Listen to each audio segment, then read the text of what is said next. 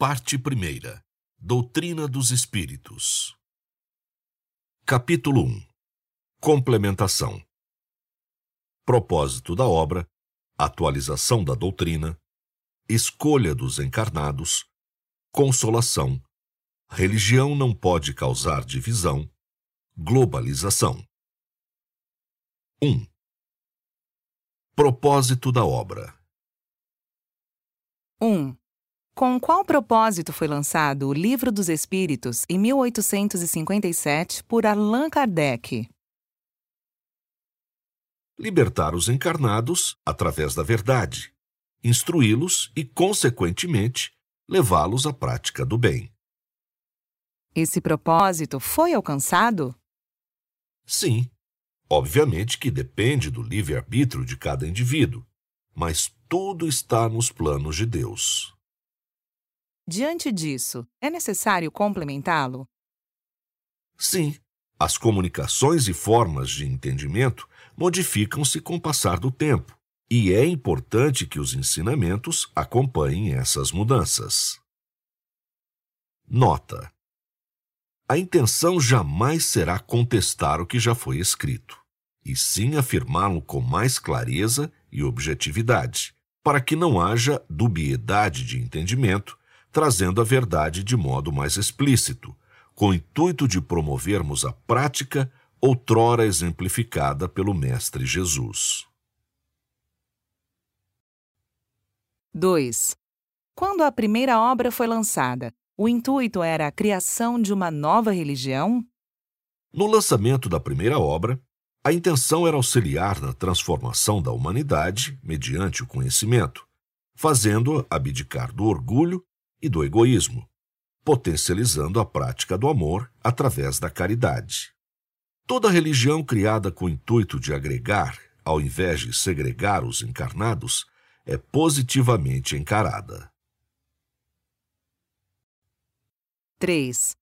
Existem falhas de tradução na primeira obra? É natural que haja incompatibilidades tradutórias ou de figuras de linguagem, mas isso não compromete ou desconfigura a obra. Como pretendem sanar esse problema? Simplificando a linguagem e tendo cautela quanto aos termos utilizados, de modo que a obra alcance um significado comum para a maioria. O que realmente importa é que todos a interpretem corretamente e, principalmente, pratiquem o bem. O português é a língua mais adequada para o lançamento desta obra? É a possível. A disseminação da primeira obra foi maior no Brasil, portanto, é coerente e natural que a continuação venha do país. 4. Por que a doutrina espírita obteve maior propagação no Brasil se ela foi iniciada na Europa? Não existe uma regra para o local. O que existem são pessoas que, através da sua força de vontade, interesse e sede por conhecimento, propagam, divulgam e exemplificam a doutrina.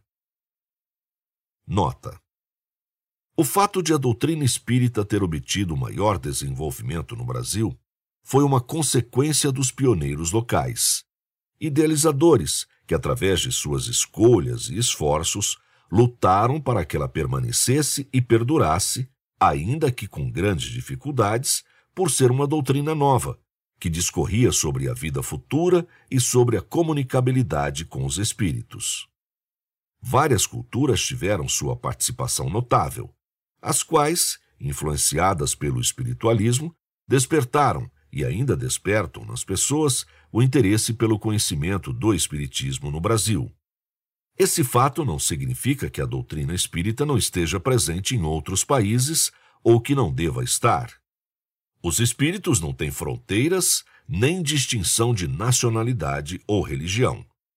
Por serem todos filhos do mesmo Criador, não poderiam favorecer uma região em detrimento da outra. 2.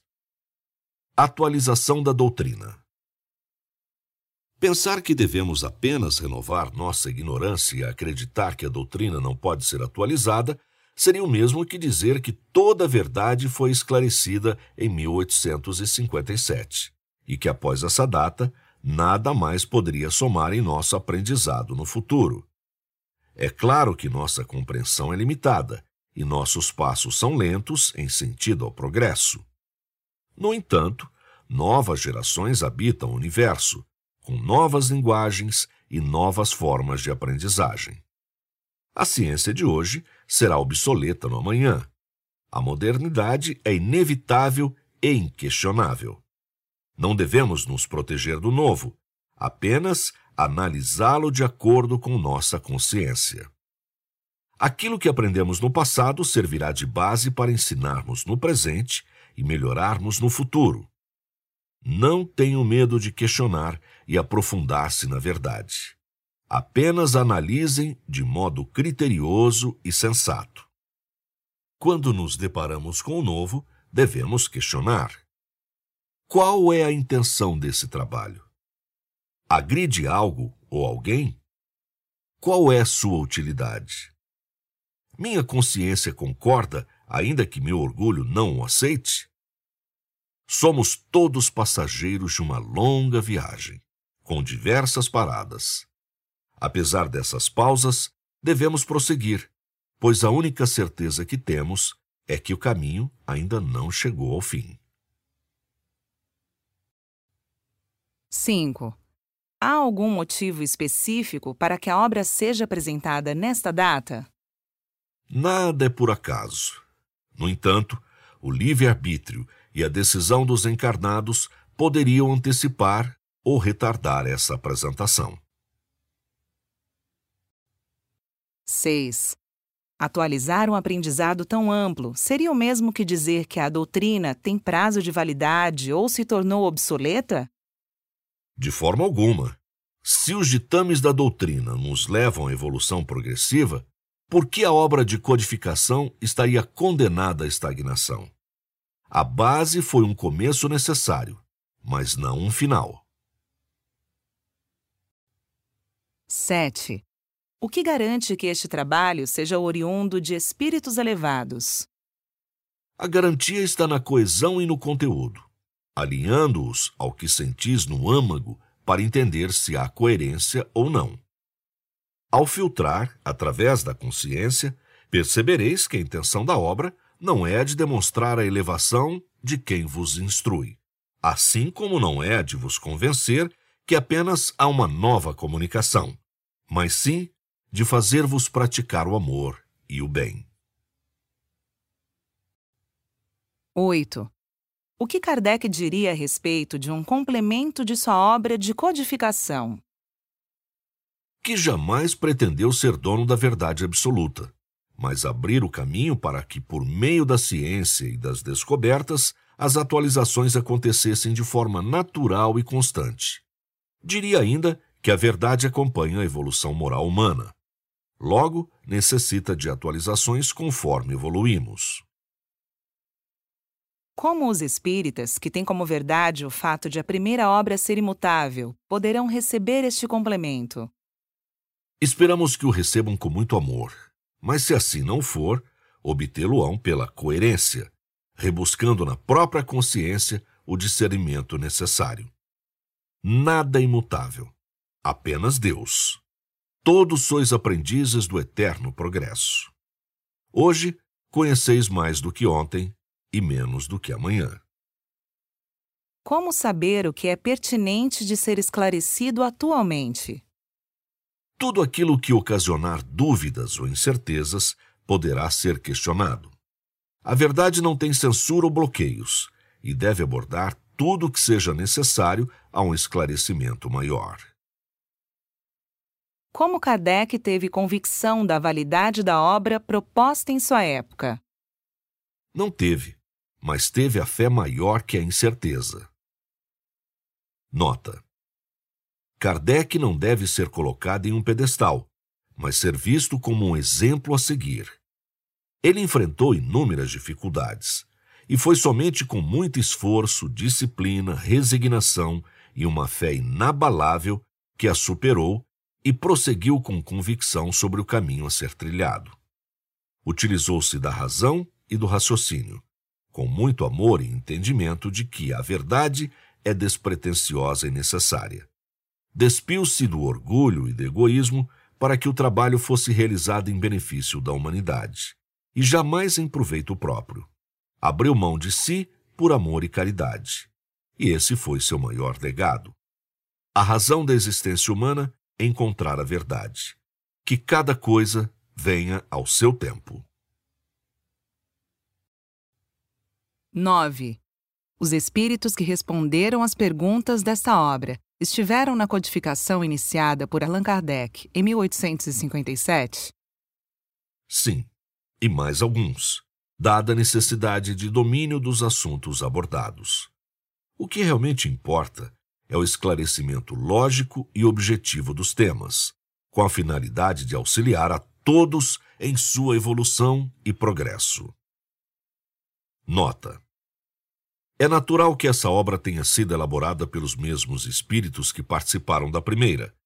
Sendo ela um complemento, é coerente esta continuidade. Os novos participantes destacaram-se em suas respectivas encarnações com contribuições significativas para a humanidade. E agora podem continuar auxiliando-a espiritualmente.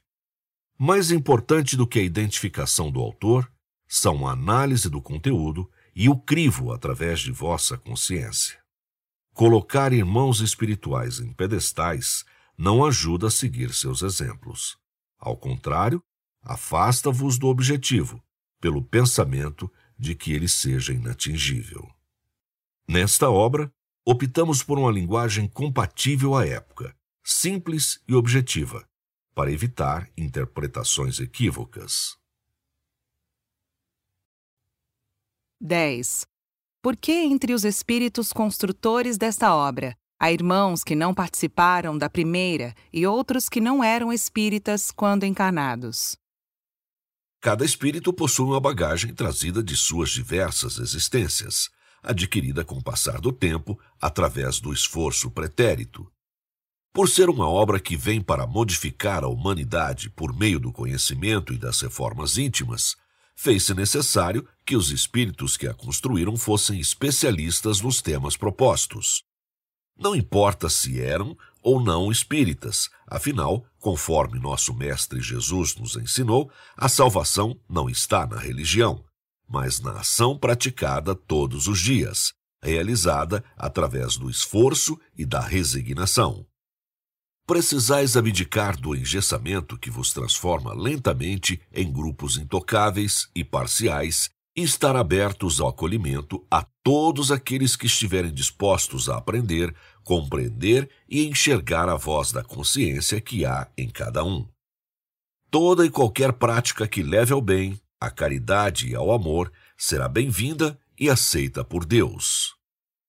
Irmãos com um conhecimento atualizado fruto de seus esforços incansáveis, vieram para contribuir nesta obra, com a certeza de que o conhecimento adquirido não se guarda, mas retransmite-se. Não vos apegueis a nada mais que aquilo que vos leva ao aprimoramento moral, à caridade e que vos faça abrir mão do orgulho e do egoísmo. 3. Escolha dos encarnados. 11. Qual foi o critério utilizado na escolha dos participantes encarnados para a elaboração desta obra?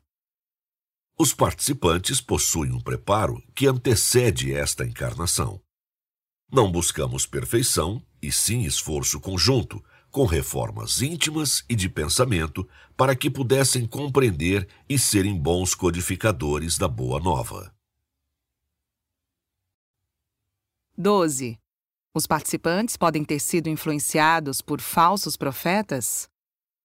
Conhecemos a veracidade de algo pelo conteúdo. A forma de realização também tem relevância. Falsos profetas fazem bastante alarde, mas não conseguem sustentar a mentira por muito tempo. O simples fato de esta obra ter sido concluída com tanto esforço, dedicação e de maneira despretensiosa já anula essa possibilidade. 13. Com tantos trabalhadores esforçados, como Chico Xavier, por que a escolha desta equipe imperfeita? Quem disse que esses trabalhadores também não fazem parte desta equipe? A vida não acaba no desencarne, muito menos o auxílio ao próximo. Distância da perfeição. Ao lerem uma obra desta responsabilidade, é natural que os encarnados questionem a veracidade e queiram analisar sua procedência. É importante esclarecermos, através da razão, que todos os encarnados deste orbe, por habitarem um mundo de provas e expiações, estão ainda muito distantes da perfeição. Entretanto, são muito próximos entre si em seu estado evolutivo. Não há diferenças significativas entre um e outro. Todos possuem estados evolutivos similares e as mesmas oportunidades de progresso. A grande diferença está no uso do livre-arbítrio. Enquanto alguns o utilizam para construir um mundo melhor, com abundância de caridade e amor ao próximo, outros o utilizam para julgar vossos irmãos, esquecendo-se de analisar o conteúdo que poderia aprimorá-los. Nem o Cristo, com todos os seus exemplos de amor, conseguiu agradar a todas as opiniões. Nós, com nossa obra, também não temos essa ilusão. Ainda assim, se pudermos despertar o caminho do bem em algum irmão que se identifique com nossos dizeres, estaremos completamente satisfeitos. 4. Consolação Há mais de dois mil anos, o Mestre Jesus anunciou que seria enviado o Consolador prometido, através do Espírito da Verdade. Foi uma forma parabólica de dizer-nos que assim estaríamos amparados, e apesar de muitas verdades não terem sido ainda reveladas, elas o seriam de acordo com nossa evolução. Refleti. Ficaríeis vós desamparados por 1857 anos até a chegada da doutrina dos espíritos? Sois perfeitos ao ponto da desnecessidade de atualizações? Ao refletir sobre estas questões, podereis concluir que Deus esteve cuidando de nós o tempo todo, através de muitos tipos de manifestações na história, utilizando-se de pessoas e ferramentas para propagar amor, paz e evolução. O Espiritismo é mais uma dessas ferramentas. Então, além de não ter sido a primeira, não será a última e muitas outras virão. É importante, como espíritas, a realização da unificação, jamais a segregação dos meios de alcançar a Cristo e a Deus. Alguns valores transcendem épocas, ultrapassam fronteiras e independem de religião. Estes são a forma mais adequada para alcançarmos o caminho do progresso. Que o amor possa ser suficiente para abrir desmão do vosso orgulho e egoísmo e que possais enxergar um pouco além do que a doutrina vos propõe. Fora da caridade, amor, paz e resignação, jamais haverá salvação. E fora da humildade, não haverá evolução. 14. O Espiritismo é o consolador prometido? É apenas a receita do bolo, não os ingredientes, muito menos o bolo pronto. É um caminho que depende exclusivamente de esforço para alcançar o objetivo. Nota: Disse Jesus: Conhecereis a verdade, e a verdade vos livrará. Aquele que tem ouvidos, ouça. Portanto, consolador, no sentido de libertar-nos das inverdades, conduzindo-nos para o verdadeiro caminho sem subterfúgios de buscarmos a verdade pelo que nos convém. Despirmo-nos do nosso orgulho e do egoísmo é um processo de desconstrução muito doloroso. Tal enfrentamento nos remete ao autoconhecimento, e isso nos tira da posição de vítimas para a posição de autores do nosso destino. Tira-nos da zona de conforto e mostra-nos que somos responsáveis por todas as nossas escolhas nesta e em outras existências. O Espiritismo ensina-nos que nada é ao acaso. Tudo é providência divina para nossa evolução e progresso. Hoje somos melhores que ontem e estamos em nossa melhor versão. Somente o amor e a caridade despretensiosa nos tornarão pessoas melhores. O consolo está na compreensão e na aceitação de que somos seres falhos e em construção, e de que tudo sempre dependerá de nosso esforço e resignação diante das adversidades da vida. 15. Se o conhecimento nos edifica e a prática nos liberta, o que mais é preciso para sermos homens de bem? A persistência em vossas próprias reformas, a consistência em vossos atos, a coerência em vossos julgamentos, tanto para convosco quanto para o próximo, e o amor sincero por aqueles que não vos favorecem. 5. Religião não pode causar divisão. Apesar de existirem diversas religiões que divergem uma das outras, o principal objetivo de todas deveria ser o de resultar na união, jamais na divisão. Toda religião séria, embasada na moralidade e com um considerável número de adeptos coerentes que concordam com as reflexões que ela promove em suas consciências, alicerça-se nas mesmas leis: fé em Deus, caridade e amor ao próximo. Portanto, os conceitos, dogmas e discrepâncias de visão ficam para um segundo plano, não podendo ser o suficiente para nos afastar, mas apenas um jeito diferente de buscar o caminho do bem. Todos nós somos irmãos, independentemente da crença. Quando estamos encarnados, assim estamos pelo mesmo propósito: evoluir, lutar contra as nossas más tendências e auxiliar no desenvolvimento do próximo, de maneira despretensiosa e constante. Na desencarnação, vos deparareis com um mundo sem fronteiras religiosas, onde não há nada tão importante quanto o amor, a fé e a caridade. Aqui enxergareis tudo aquilo que fizestes de certo e todo aquele mal que não deveríeis ter feito. A vossa consciência vos cobrará pelos equívocos cometidos e vos confortará pelos progressos conquistados. Portanto, ainda há tempo de iniciar vossas reformas, abrir mão do orgulho que impede o perdão, do egoísmo que divide a nação e da vaidade que ofusca a razão. Jesus, em sua passagem pelo mundo, deixou-nos exemplos claros e inquestionáveis. Discerniu o certo do errado, mas não nos deixou religião alguma, pois sabia na sua grandeza que a verdadeira religião está no que praticamos por nós e pelo próximo. São essas realizações que pesarão em nossa evolução ou gerarão nossa estagnação. Não permitais que vossa crença prevaleça sobre os verdadeiros valores deixados pelo Cristo. Não aceiteis nada que vos divida, pois para a evolução é necessário que vos unais em fé e caridade. Agostinho de Hipona, Matão, 24 de outubro de 2019. 16.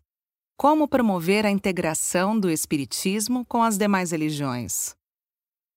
O conteúdo deve ser o guia de vossa consciência. Esta não possui religião, apenas o discernimento do certo e do errado. Logo, tudo aquilo que a agradar deverá ser fator de união e não de segregação. Nota: O Espiritismo busca a prática dos ensinamentos do Mestre Jesus, promovendo a união e o respeito por meio de uma fé raciocinada, que nos leva a pensar e a buscar em nossa consciência o verdadeiro caminho.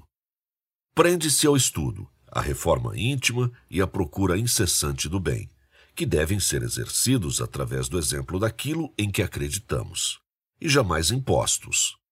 Mostra de forma clara que somos frutos de nossas escolhas presentes e pretéritas, afastando-nos da imagem do Deus punitivo e revelando-nos a do Deus infinitamente bom e justo, conduzindo-nos à real essência do sentido da vida, o amor e a caridade em suas formas mais sublimes. 6. Globalização 17. A globalização ajudará na propagação da doutrina espírita? Sim, a globalização é uma ferramenta que será de grande valia à propagação da doutrina, a fim de que ela chegue ao conhecimento de todos gradativamente.